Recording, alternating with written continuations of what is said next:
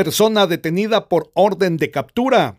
En la calle principal de la aldea Cholá del municipio de Uspantán, departamento de Quiché, fue aprendida la señora Catarina Tiñoús, de 37 años de edad, en cumplimiento a una orden de captura girada en su contra de fecha 2 de octubre del año 2017, emanada del juzgado de primera instancia penal del municipio de Nevag, sindicada del delito de casos especiales de estafa.